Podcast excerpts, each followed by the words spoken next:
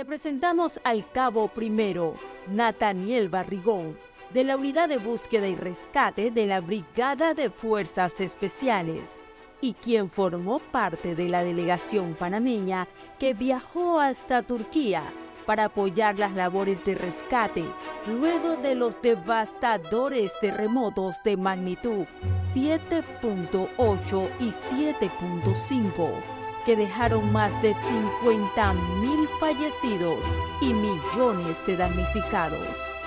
Nathaniel conversó en exclusiva con la Magister Vanessa Calviño y nos relató su inolvidable experiencia reforzada por el trabajo en equipo y la esencia de su ADN fronterizo.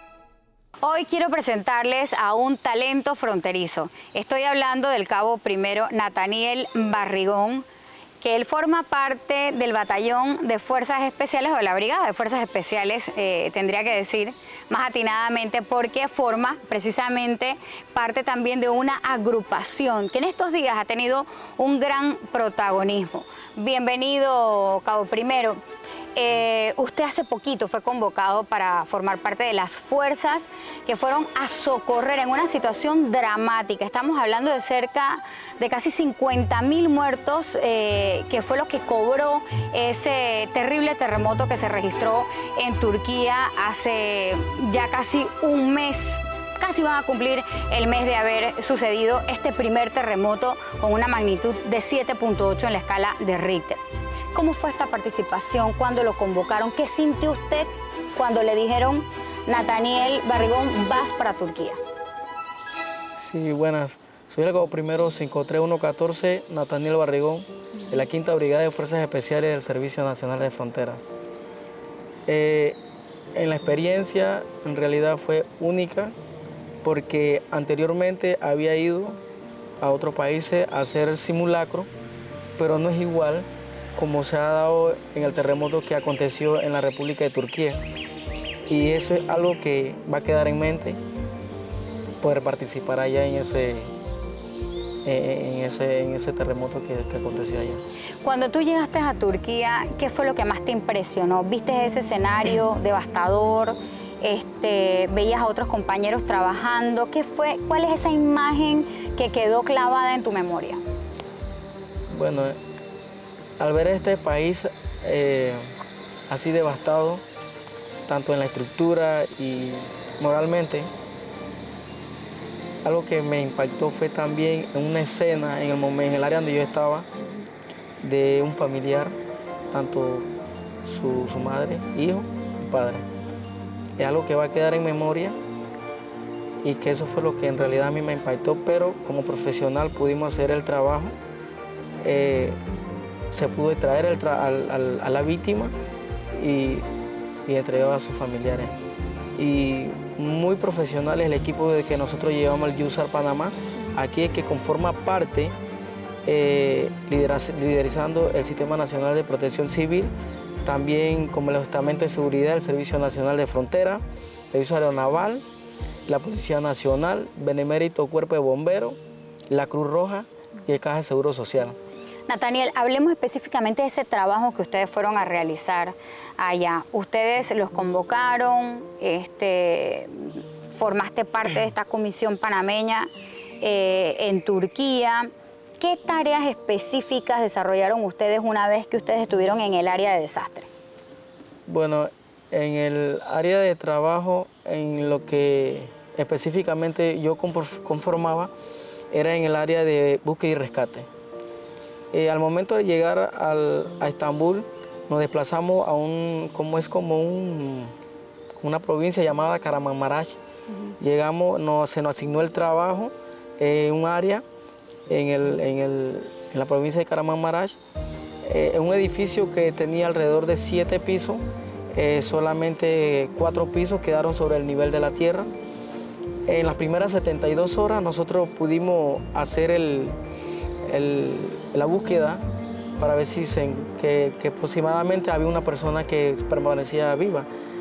Eh, en búsqueda de esas personas vivas, eh, nosotros luego de 72 horas eh, descartamos que había ya personas vivas, pero Ya luego ya se fueron haciendo la extracción de, cuerpo, que removido ya el escombro como tal, para ir descartando a, personas que permanecían bajo, bajo escombro. Háblame un poquito entonces de ese proceso en el cual ustedes sí intervienen. Me decías, por ejemplo, que eh, ustedes iban en principio, obviamente, a rescatar personas que aún se mantuvieran eh, vivas o con signos vitales y luego venía entonces una fase de recuperación de cuerpos, pues ya eh, de personas que habían perdido la vida. ¿Cuál es el manejo en el lugar cuando ustedes llegan? Detectan que una persona está viva. ¿Cómo es ese procedimiento? Bueno, ahí en, el procedimiento más que todo, eh, primero se, nosotros trabajamos con el lema, ¿no?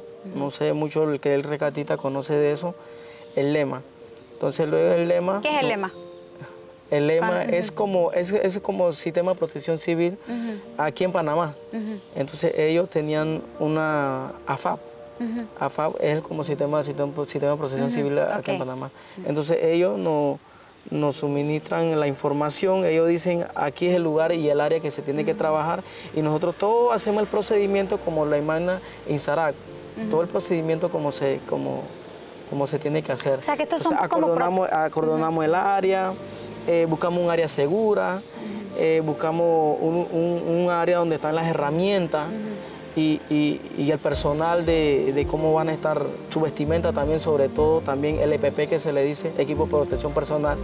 Entonces, al ver esto, los recatistas panameños, eh, los otros internacionales también observan y ven que en realidad nosotros hacemos el trabajo como, como lo manda la guía Insarab. Es que eso era lo que le iba muy profesional. Eso era lo que le iba a preguntar. ¿Ustedes responden a protocolos internacionales cuando hacen este tipo de atención? Son protocolos internacionales preestablecidos. Es preestablecido. Okay. ¿Cuál sería la lección eh, principal que usted trae aquí a Panamá luego de esta experiencia tan dramática que definitivamente hizo noticia a nivel internacional? Eh, cerca de 50 mil personas fallecidas, eh, varias réplicas después del primer terremoto, luego se registra tres semanas después otro fuerte sismo, casi de 6,8 en la escala de Richter. Turquía ha sido azotada por la tragedia.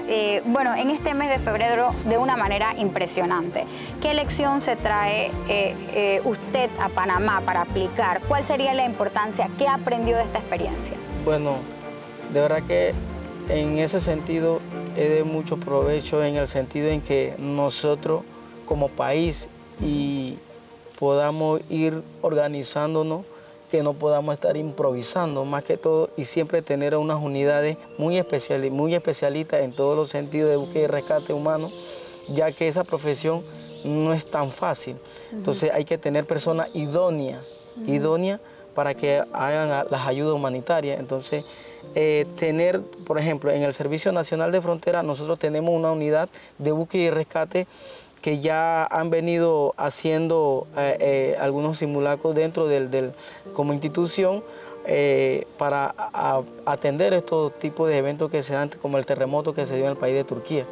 nosotros en lo personal vivimos ese, ese, ese momento. O sea, el terremoto, el, segundo terremoto, fuerte, el de 6,8 a 4. Del 6,4. Entonces me sacó del, del castre, casi como un metro. Mentira, me tumbó. me tumbó a mí y bueno, como una persona ya muy eh, tranquila, fría, lo que hice fue llegamos y nos organizamos a un lugar seguro.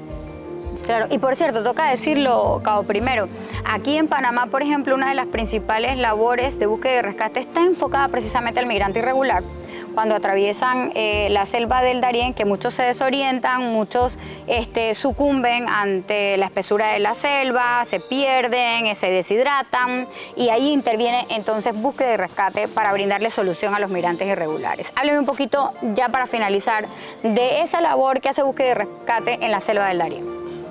Bueno, eh, más que todo, nosotros como unidades fronterizas estamos capacitados ya que en los entrenamientos se nos, se nos, se nos dictan lo que es la sobrevivencia y aparte de sobrevivir, eh, a dar ayuda humanitaria, ya sea una persona que esté deshidratada, cómo canalizarlo, ya sea vía, eh, eh, vía intravenosa, y, suministrarle ¿no? Eh, eh, eh, el venoclis, que se le dice. El venoclis, sí. uno lo suministra para que esa persona esté deshidratada hidratarlo más que todo. aparte de eso, también darle los primeros auxilios, prestar los primeros auxilios a una persona que viene de, fuera, que viene muy exhausto, viene muy cansado. E inclusive muchas personas aparecen a veces con llagas, entonces en ese sentido darle los primeros auxilios, que para eso que nosotros estamos porque nos debemos a la ciudadanía. Claro que sí. Bueno, muchísimas gracias, Cabo Primero Nataniel Barrigón, él compartiendo la experiencia que tuvo, por supuesto, en Turquía, así que nosotros muy agradecidos de que hayas compartido esta experiencia tan difícil vivida recientemente en eh, Turquía. Nosotros acá, Comunicación Estratégica, presentándoles el talento y la capacidad de nuestra gente. Talento y capacidad que siempre está a disposición de las comunidades que forman parte del área de operaciones del Servicio Nacional de Fronteras. Será hasta la próxima.